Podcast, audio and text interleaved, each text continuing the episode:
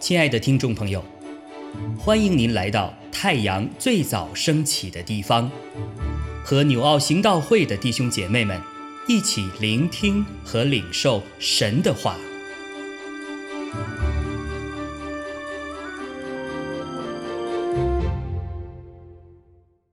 箴言六章二十到三十五节，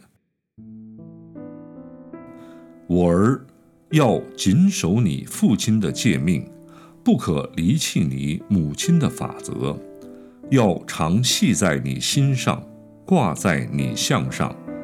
你行走，他必引导你；你躺卧，他必保守你；你睡醒，他必与你谈论，因为。诫命是灯，法则是光，训诲的责备是生命的道，能保你远离恶妇，远离外女献媚的舌头。你心中不要贪慕她的美色，也不要被她眼皮勾引，因为妓女能使人只剩一块饼，淫妇猎取人宝贵的生命。人若怀里揣火，衣服岂能不烧呢？人若在火炭上走，脚岂能不烫呢？亲近邻舍之妻的也是如此，凡挨近他的，不免受罚。贼因饥饿偷窃充饥，人不藐视他，若被找着，他必赔还七倍，必将家中所有的。尽都偿还，与妇人行淫的，便是无知；行这事的，必丧掉生命，他必受伤损，必被凌辱，他的羞耻不得涂抹，因为人的记恨成了烈怒，报仇的时候绝不留情，什么赎价他都不顾。你虽送许多礼物。他也不肯甘休。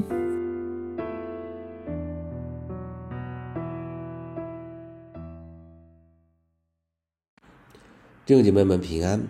今天我们早上的 Q T 经文是在真言书的六章二十到三十五节。昨天的那段真言中，作者教导了他的孩子关于如何处理财务问题的智慧，而紧接着在今天的这一段经文。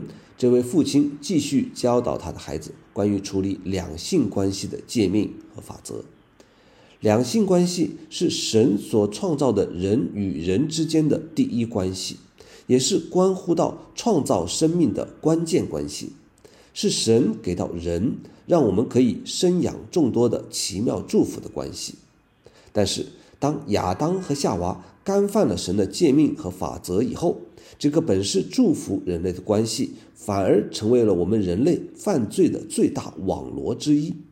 这个原本为创造生命而设立的关系，却成为了如今毁灭生命的罪恶之源。想想看，在今天的网络新闻中所热传的各类丑闻当中，有几条不是与金钱相关的？有几条不是跟两性关系相关的？有几条不是跟这两项都相关的？而且。可怕的是，这些丑闻的主角很可能都会面临大众传媒的曝光、指责、网暴，甚至达到被社会性死亡（现在俗称社死）的程度。正如经文二十六节中所说：“因为妓女能使人只剩一块饼，淫妇猎取人宝贵的生命。”经文把行淫乱的关系比作在怀里踹火，或者是在火炭上走。这都是极为危险的行为，是引火烧身的举动。但是很多人往往为了眼前的肉体的情欲和眼目的情欲而不惜以身试法，最后酿成大错。而所罗门的父亲大卫正是此罪的境界。而偷情的罪更要比偷窃的罪严重万倍。在三十到三十一节中，作者说道。贼因饥饿偷窃充饥，人不藐视他；若被找着，他必偿还七倍，必将家中所有的尽都偿还。我们知道，财物的损失是可以以财物来弥补的。就算是偿还七倍，就算是赔到倾家荡产，那也还都是有限量的。但是偷情淫乱所带来的损失，无论于人于己，那都是无法估量的。所谓覆水难收，感情是无法无法恢复的，伤害是难以抹平的，因为人的记恨成了烈怒，报仇的时候绝不留情。什么赎价他都不顾，你虽送许多礼物，他也不肯甘休。所以行这事的必丧掉生命，他必受伤损，必被凌辱，他的羞耻不得涂抹。这是血债，所以必须用血来还。所以律法书立位记二十章十节中规定，与邻舍之妻行淫的奸夫淫妇都必致死。事实上，我们看到在约翰福音第八章中，正好就记录到这样一件事：众人将一个行淫的妇人带到耶稣面前，让他审判。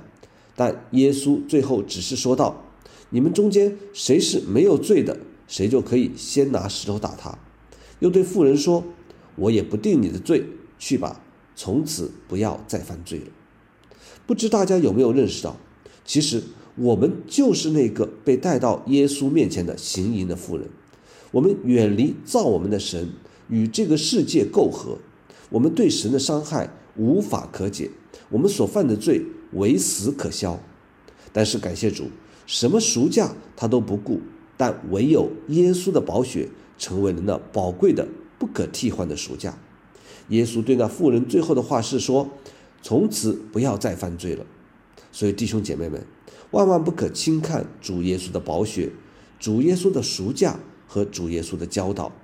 我们今天的新生命不是随便得来的，而是付出了沉重的代价换来的。